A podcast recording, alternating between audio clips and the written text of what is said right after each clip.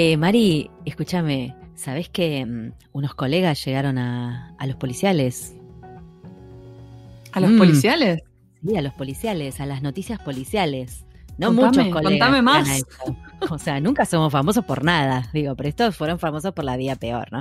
Bueno, te cuento. El, título ya me enganchó porque dice suspendido juicio a traductores de la policía, la, la, la, la, la. Ya vi juicio a Traductores digo, policía. ¿Qué pasó?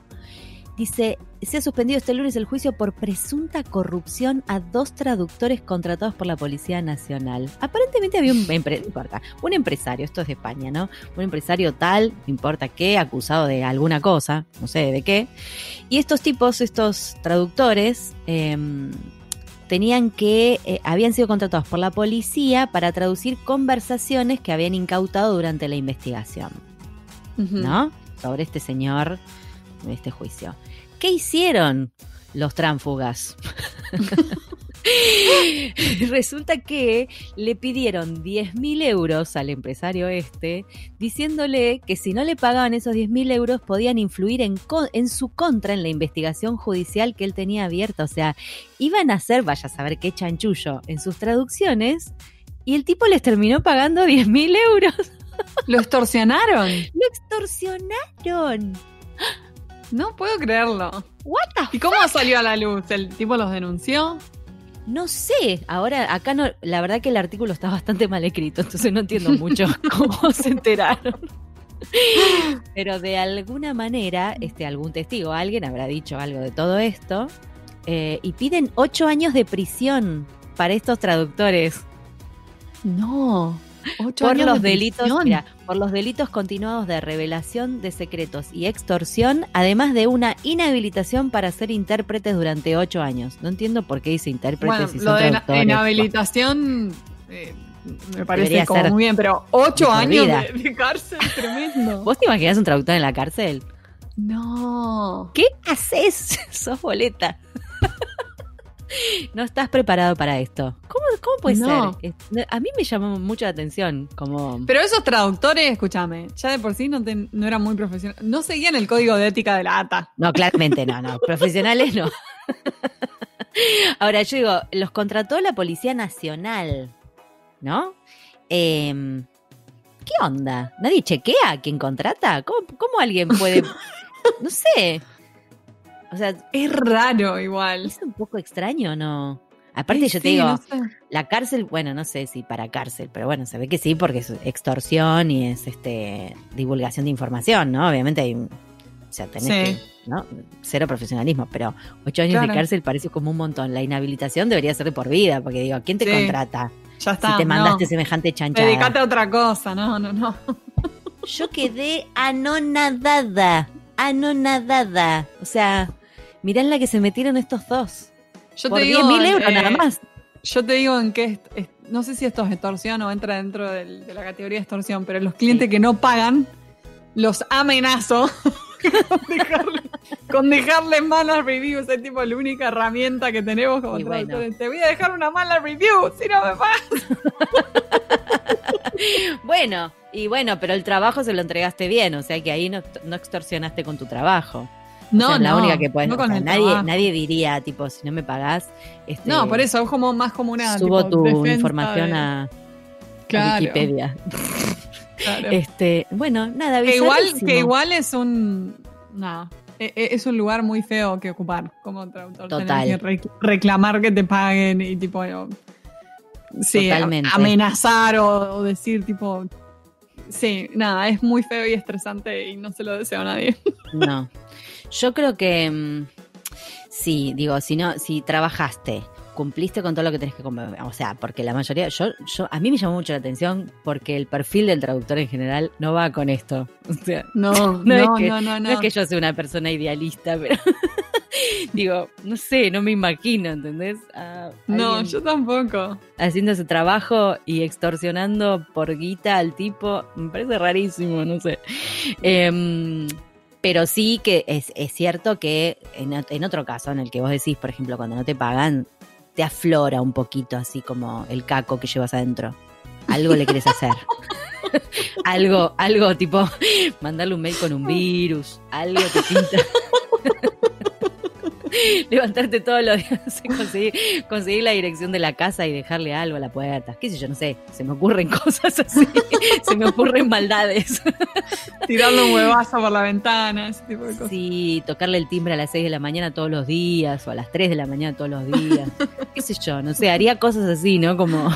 Pero merecido, eso lo tendrían merecido. yo creo que lo tendrían merecido. Pero bueno, esto acá, más allá de que el señor era un criminal, pongámosle, mm, en este caso yo no creo que sacarle dinero a un ladrón te dé años de perdón. Ya se, le, no, se ganaron ocho años, ocho años de cárcel estos dos giles. Buah, nada. Nada, me pareció una, una noticia muy colorida para compartir con vos hoy. Gracias por este, compartirla conmigo. y hoy tenemos una entrevista interesante, porque vamos a hablar ya empezamos un poco a hablar del idioma coreano, ¿no? En otro episodio con Gino. y hoy nos adentramos más a lo que es el, idioma coreano dentro de la literatura, ¿no? Exactamente. la traducción del coreano hacia el español. Así es, acá en Argentina con una editorial muy nuevita eh, de un traductor argentino y la verdad que, bueno, espero que lo disfruten y que y que siga habiendo más literatura coreana y más traductores coreanos. Y estoy como re, uh, Korea Love hoy. ¿No? Bueno, vamos a escuchar. Nos ponemos la slipo. ¿Cómo es? La slipo, slipo. Dijo, dijo Nicolás. Y escuchamos a Nicolás Braesas. Adelante.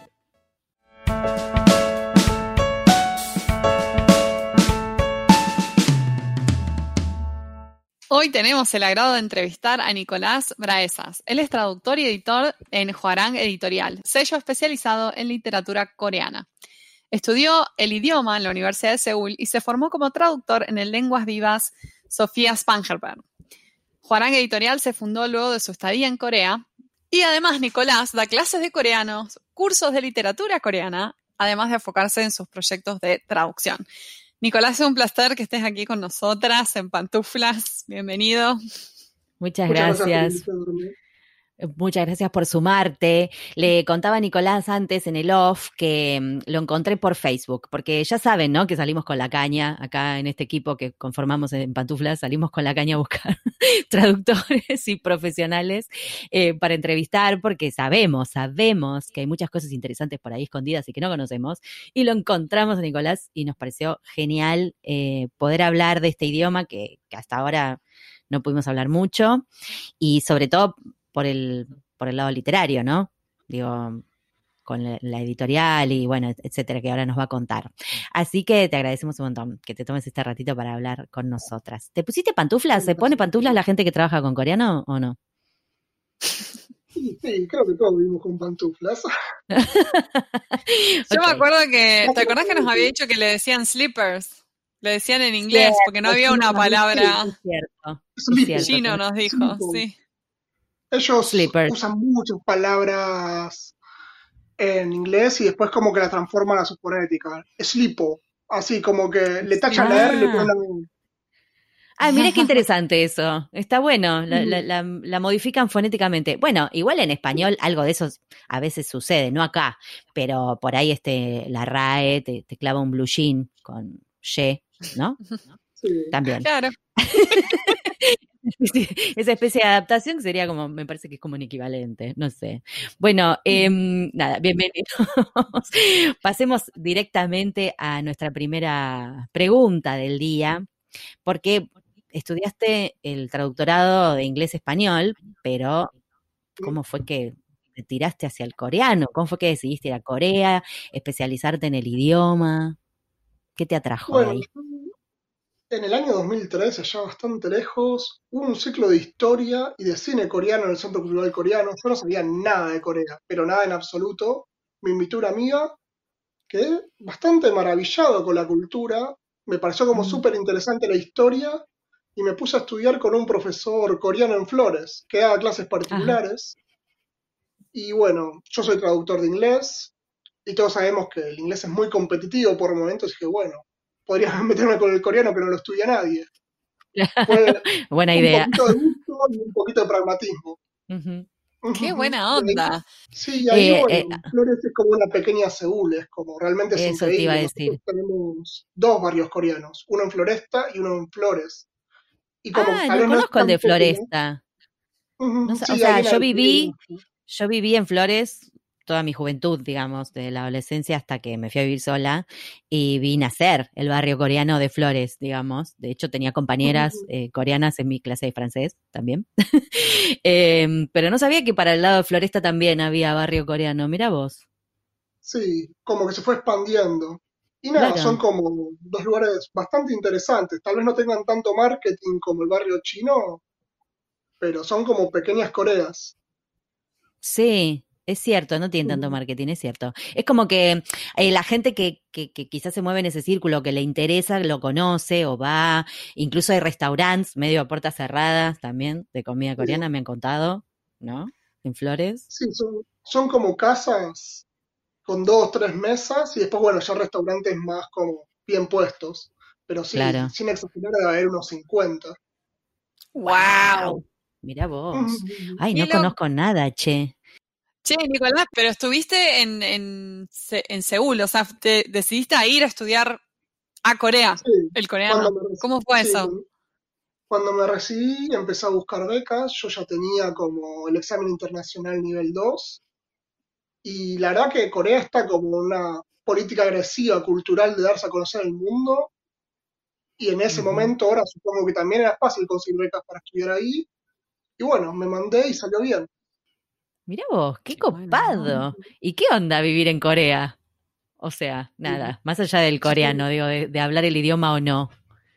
Es muy distinto, como que para mí Buenos Aires es una ciudad enorme, repleta de gente, pero no a estándares asiáticos, o sea, realmente Claro. son Corea, las dos Coreas son del tamaño de Chubut. O sea, Corea del Sur es la mitad de Chubut y tiene 50 millones de habitantes. La cantidad Wow. absurda de gente que ves todo el tiempo y además es una ciudad intensa que trabaja las 24 horas. Es una ciudad muy, muy nocturna. Y nada, Claro. fue como intenso. Y sí, eso que venías de Buenos Aires, mirá si hubiese ido de, no sé, de un pueblo. Venado del- tuerto, como yo. Morís ahí, atropellado. Qué flash eso, ¿no? Nicolás, Sí. y contanos cómo nació la editorial, Juanán. ¿En, en qué, ¿En qué proyectos están trabajando actualmente también? Nos encantaría saber. Bueno, Juanán nació en Corea.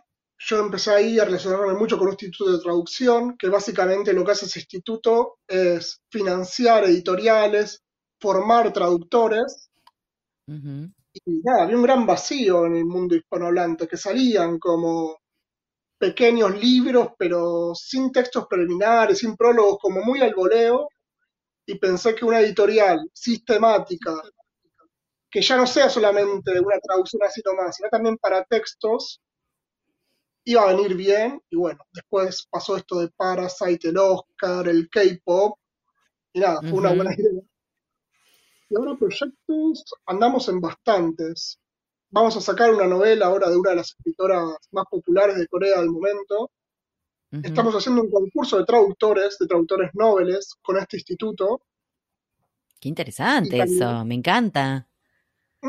Sí, es como que realmente están promocionando mucho la traducción. Y después yo, por mi parte personal, estaría haciendo como una traducción del poeta más importante de Norcorea.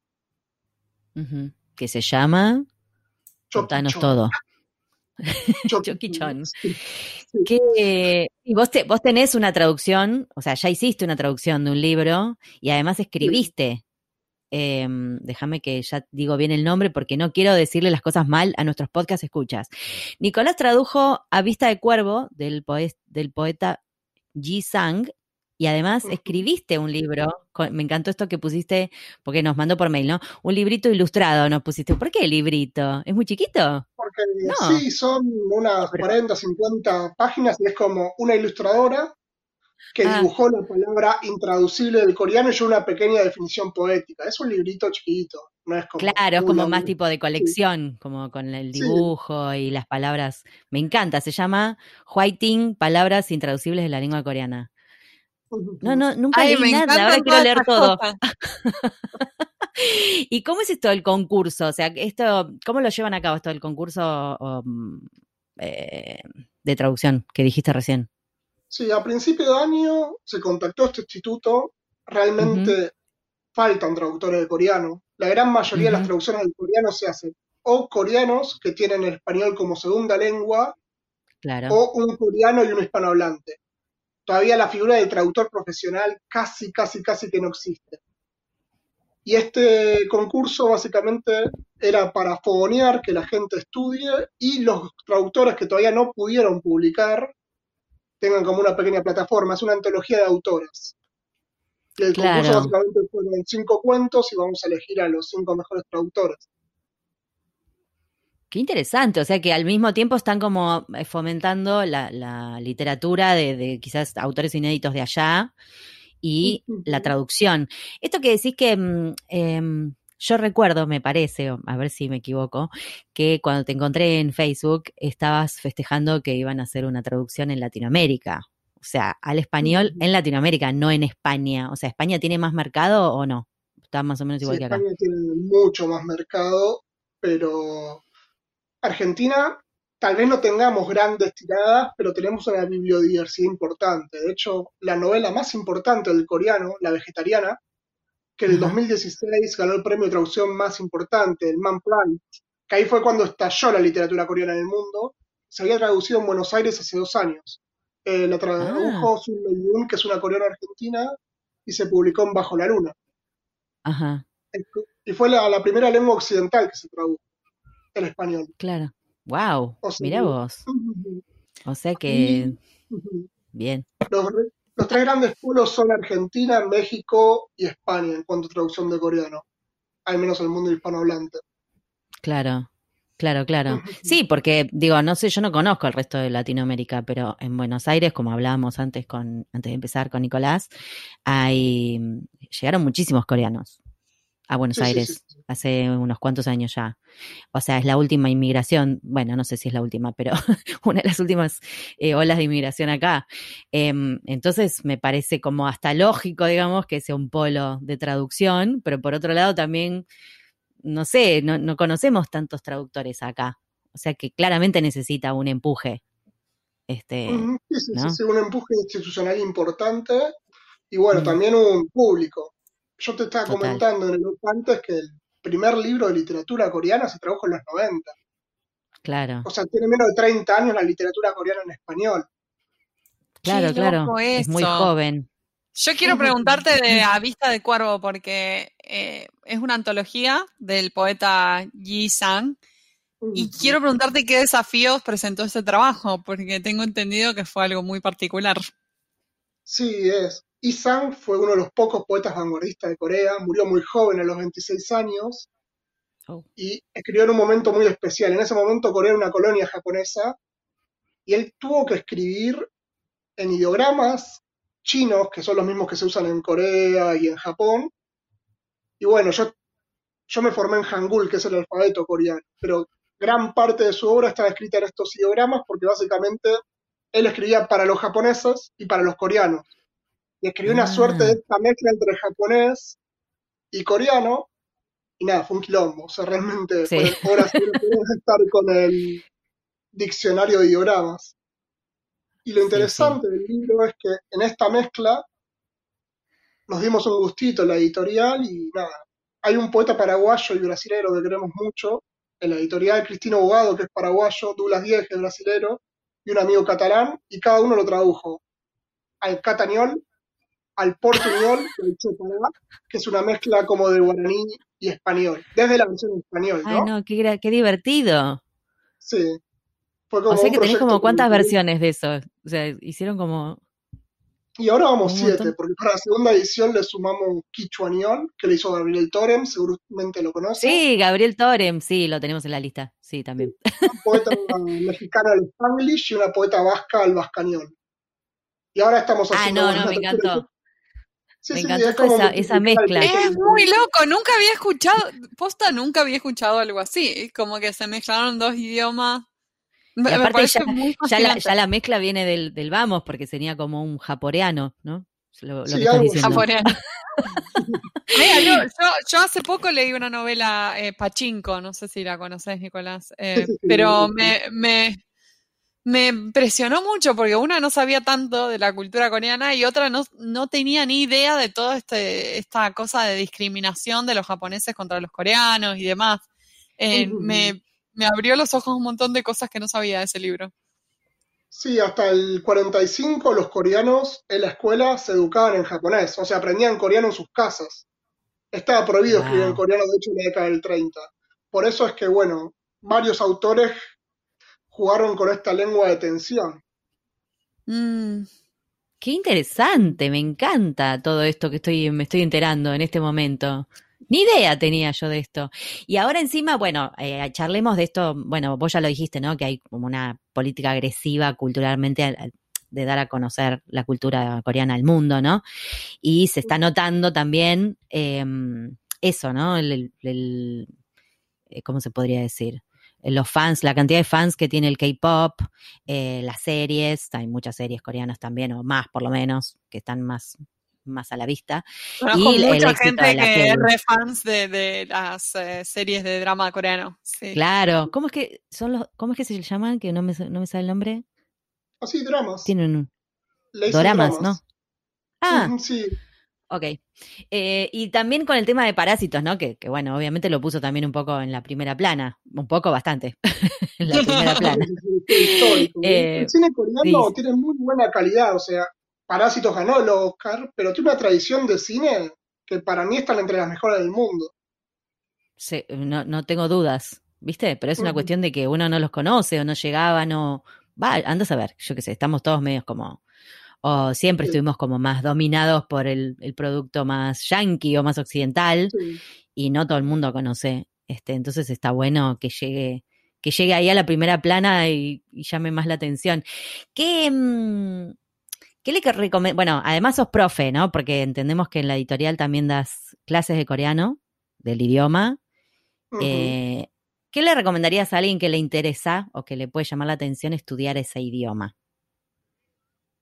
Ahora, yo, al menos con lo que veo con mis alumnas, son casi todas mujeres porque vienen por el K-pop, esta música coreana. De hecho, son todas bastante jovencitas.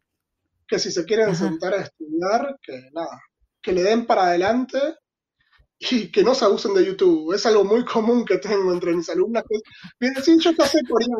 Vieron dos videos de YouTube. Ah, qué lindo. claro, bueno que este, vale la pena estudiar, pero que es un idioma difícil, no son letras de pop. Claro. y después en cuanto... Sí, bueno, igual esto que decís de, que vieron dos videos y creen que saben el idioma, este pasa con alguna gente también en inglés, ¿eh?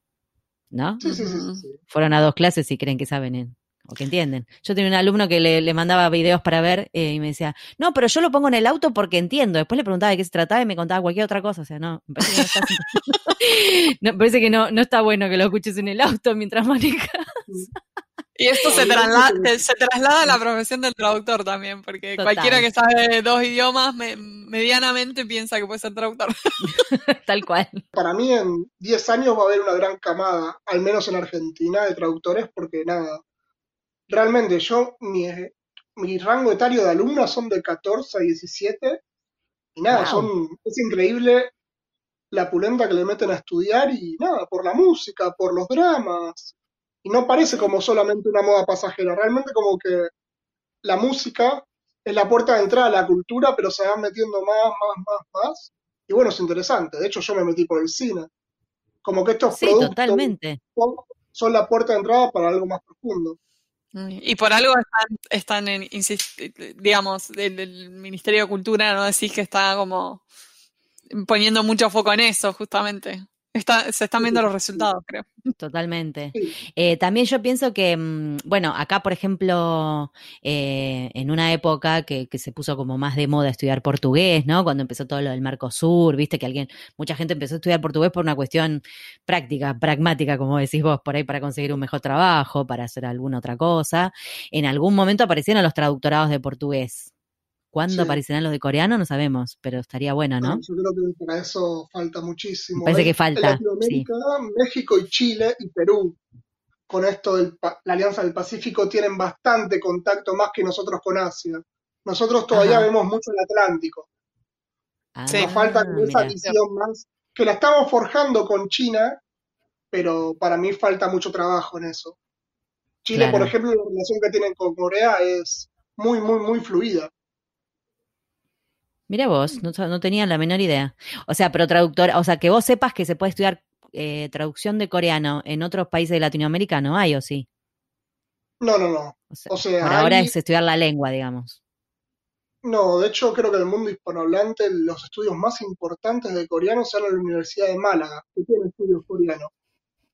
Ajá, ok, bueno, interesante saber, obvio. Digo, porque además de estudiar el idioma, en algún momento, vos porque ya sos traductor, digamos, tenés teoría de traducción por tu carrera, aunque lo hayas hecho en inglés, pero digo, en algún momento también será necesario eso, ¿no? O sea, la, la formación en traducción.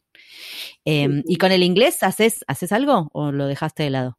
Forever. No, la verdad que lo dejé de lado. Es como que me dediqué a full al coreano y si bien me gusta, leo en inglés todo, ahora estoy traduciendo unos libritos, unos cuentos de Mm, una Korean American, que esto es algo que a mí particularmente en investigación me interesa bastante, que es la diáspora coreana.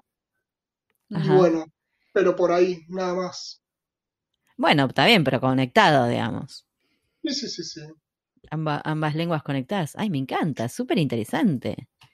Y de, eh, ya que sabes mucho de la, de la cultura coreana, eh, con- contanos si tenés como algún libro, o por ejemplo, el, el libro este que leí yo me encantó, Pachinko, lo recomiendo a nuestros podcast escuchas.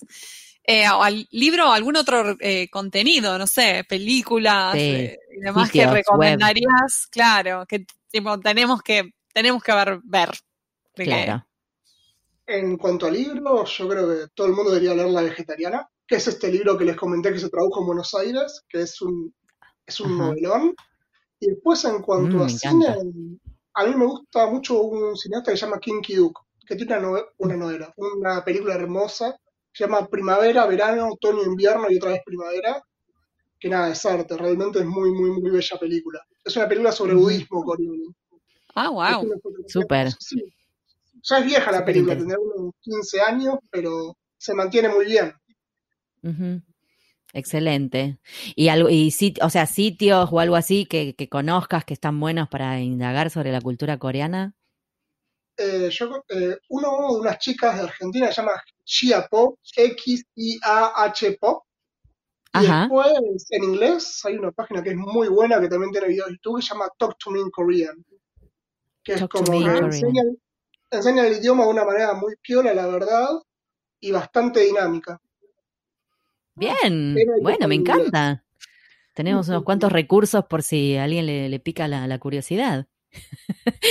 Eh, Nicolás, te cuento que eh, estamos en nuestra tercera temporada ya de En Pantuflas y siempre terminamos la temporada con una pregunta de corte filosófico, te diría, ¿no? Eh, rayando la ciencia ficción. Y esa pregunta le encanta hacerla a Marina, así que le voy a la- dar la palabra. Ok, la pregunta es, si pudieras volver el tiempo atrás a cuando recién comenzaste tu carrera como traductor, ¿qué consejo profesional te darías? Ah, yo soy medio workaholic, así que estudiar otro idioma. O sea, Otro más, además de coreano. Me mata. ok, otro idioma. O sea, volverías atrás y le dirías a Nicolás, eh, hace todo lo que quieras hacer, pero además estudiate otro idioma, Nicolás. Mm, sí, algo así.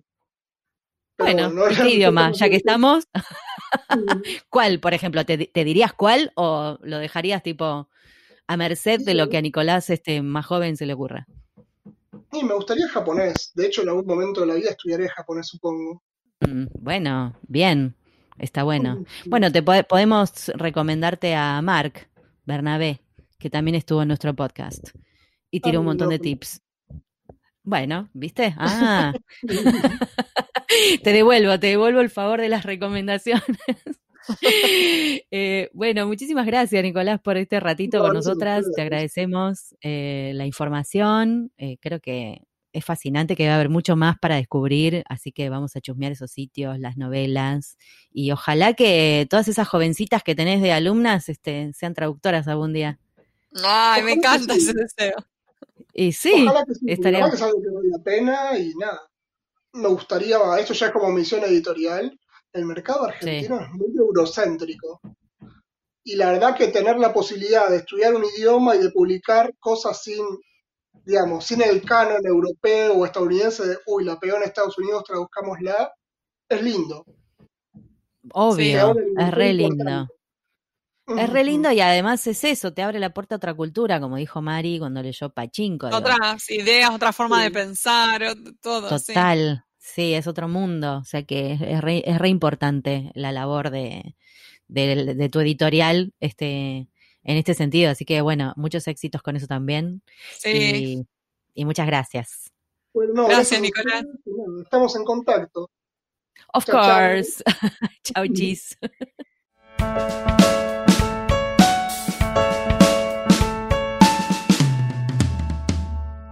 Y ahora con ustedes, el momento catártico del programa.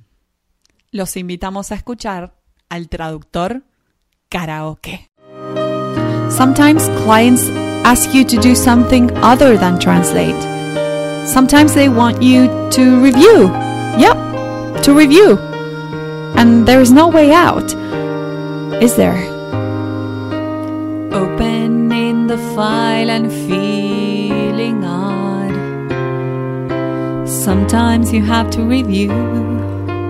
The translator was not you. Review the file, that's what the client wants. Trying to suppress my urge to retranslate.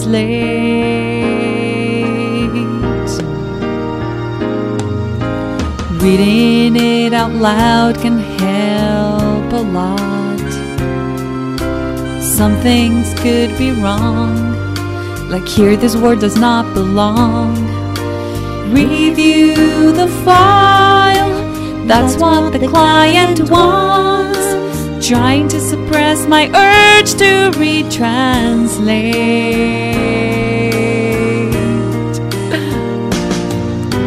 going to correct all errors and omissions found. Don't don't do that. You, but I will track change that. Stop. Stop. Trying not to change things that have to do with style. I told you no. I was not hired to do that. The grammar warrior. Este fue un nuevo episodio de En Pantuflas, patrocinado por nuestro amigo fiel, MemoQ. Si sos tan fan de MemoQ como nosotras, aprovecha el 45% de descuento exclusivo para podcast escuchas. Anota este código, CAM-pantuflas45. Podés encontrar todos los episodios del podcast en nuestra página en guiondelmediopantuflas.com y suscribirte para escucharlos apenas salen en iTunes, Spotify y Google Podcast. Prohibí sorpresión en la Argentina, en Los Ángeles, Buenos Aires, pantuflas al virus.